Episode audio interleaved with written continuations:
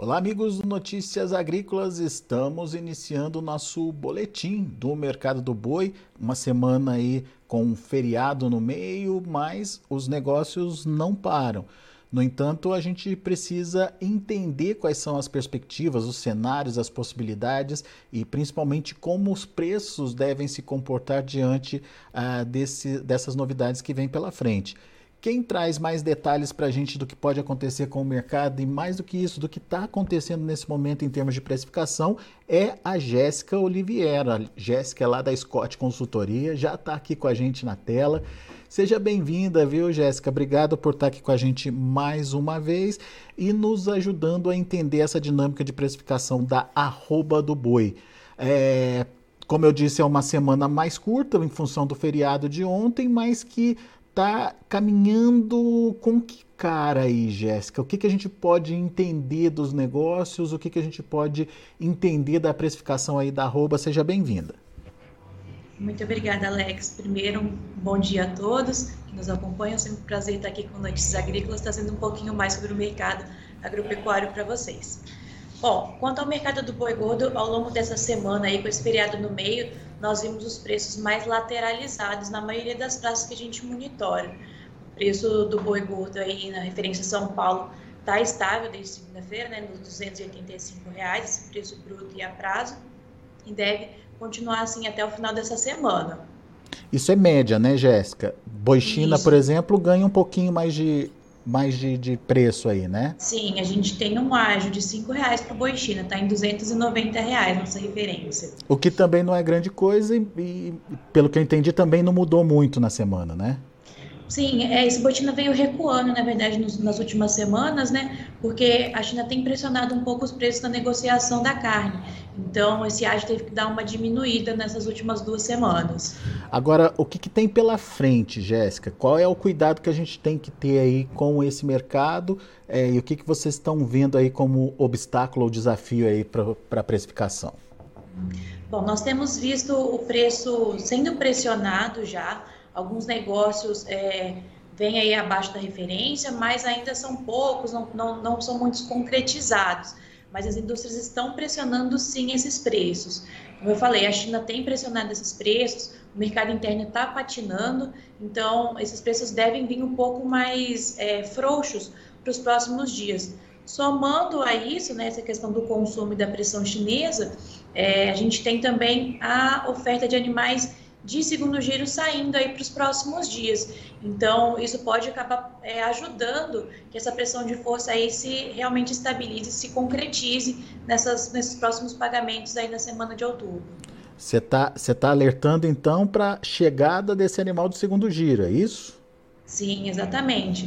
O que a gente viu aí dos animais de primeiro giro foi muita negociação a termo, né? Então isso deve continuar para esse segundo giro. Então a precificação no mercado físico pode vir mais frouxo. Então, quem não se preparou, quem não negociou anteriormente, pode pegar uns preços aí ladeira abaixo.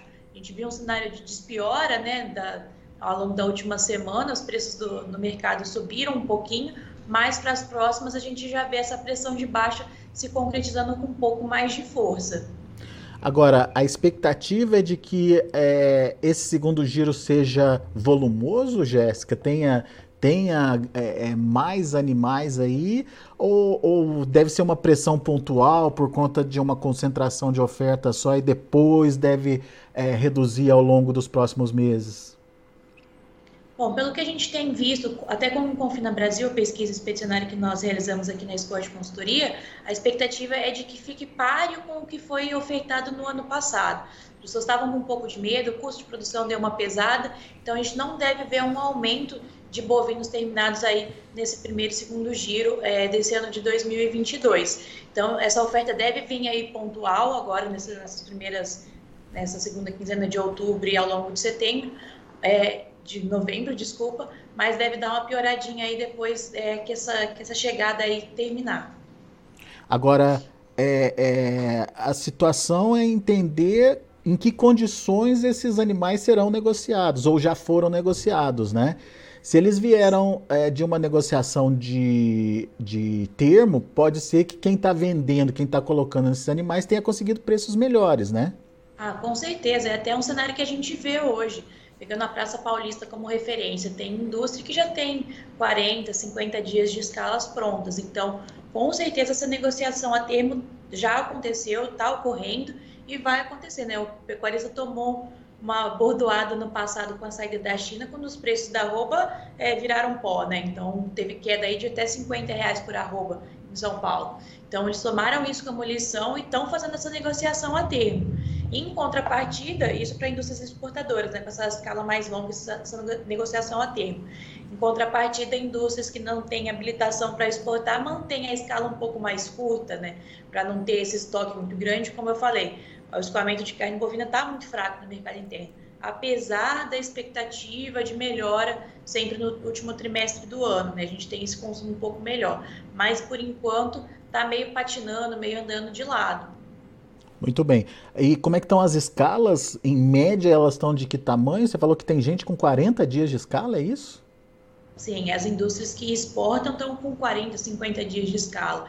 Então já vem dessa negociação a termo. A média em São Paulo entre indústrias que exportam e não exportam está em 15 dias. Mas a gente vê escalas menores e escalas maiores a depender aí da habilitação ou não para exportação. Muito bem. Bom, e a gente está chegando, portanto, numa segunda quinzena que tradicionalmente a gente entende que é de redução de consumo. Primeira quinzena é, pelo recebimento do salário, enfim, pela, pela maior disposição de, de consumo, tende a ser melhor. Como é que foi essa primeira quinzena em termos de consumo interno, Jéssica? Olha, a gente viu os preços é, dando uma valorizada, dando uma subida na carcaça casada dos bovinos, então isso demonstra aí um bom escoamento desses produtos. Já, como você mesmo falou, para essa segunda quinzena, a expectativa já não é desse escoamento tão bom, né? O pessoal geralmente faz as compras aí do mês no início do, do mês, né, com o recebimento do salário, como você bem pontuou. Então, essa segunda quinzena deve vir um pouco mais frouxa, a depender do volume de carne disponibilizado no mercado.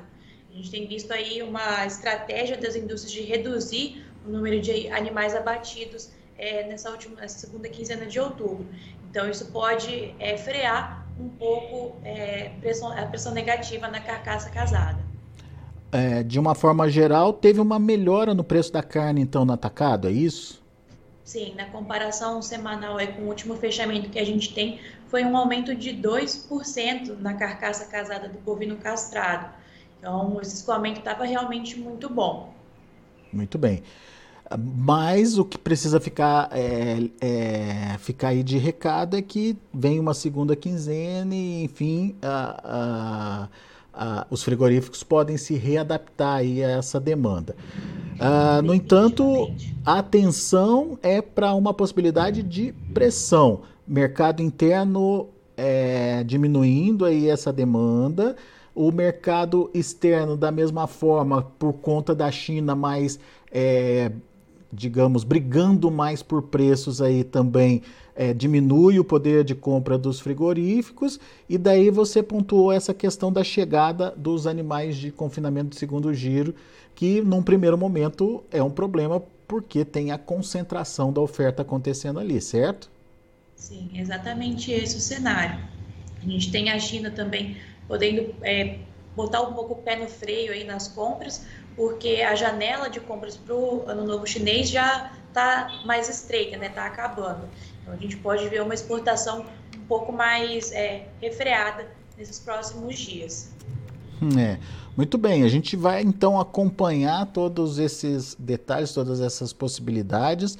O fato é que uh, é um momento delicado para o produtor que está é, vendo aí a pastagem começar a se retomar, mas ainda não tem potencial de, de manter esses animais no pasto e o confinamento com as chuvas aí exige a retirada dos animais, o que pode é, inclusive pressionar aí essa oferta nos próximos dias. Então, vamos ficar atento às possibilidades de negócios e uh, eu imagino que é um momento bastante delicado, né, Jéssica? Porque o produtor está ali esperando por bons preços, mas uh, em compensação a gente tem aí uma perspectiva de pressão por chegar, certo? Exatamente, mas Alexander, eu acredito que os pecuaristas eles aprenderam a lição no passado. Essa negociação a termo veio para ficar, a gente já vê um aumento aí no número de negociações a termo ao longo desse ano. Então, quem consegue se preparar, quem se programa, consegue ter uma pecuária ainda lucrativa é, ao longo desse ano de 2022, mesmo com esses custos de produção em alta. É, e você falou uma verdade. Tem essa questão do planejamento do próprio pecuarista, né? E tem a questão do custo de produção, que também está tá melhorando aí com a reposição também, né, Jéssica? Exatamente, a gente tem a reposição recuando ao longo desses últimos, desses últimos meses, né? Muito por conta da questão da pastagem, né? Ah, o pessoal estava querendo vender, então estava tentando se livrar dos animais a uns preços mais baixos, né? Então isso tem ajudado também o pecuarista que vai, que é o invernista ou o recriador, a adquirir os animais a preços menores. É, e a própria condição da fazenda, a partir de agora, com a volta das chuvas, né, de ter a capacidade para receber esses animais também traz o interesse de compra de volta aí para o mercado, né? Exatamente, porque daí você não vai precisar tanto daquela suplementação que a gente tem no período da seca, né, para poder para fazer com que o animal não perca peso, né? Então é. isso também dá uma ajudada. É isso. Muito bom. Jéssica, muito obrigado pela sua participação conosco aqui no Notícias Agrícolas, atualizando as informações de mercado, fazendo esse alerta importante para o produtor, pelo menos é, nessa, nesses próximos dias, vamos ficar atento a essa possibilidade de pressão nas cotações, é, principalmente por conta dessa chegada, dessa entrada de mais oferta de animais do segundo giro. E vamos torcer para que a demanda reaja também, né, a ponto de, pelo menos, evitar uma pressão tão grande aí nas cotações. Por enquanto, muito obrigado, Jéssica. Muito obrigada, Alex. Até a próxima. Um abraço a todos. Até a próxima.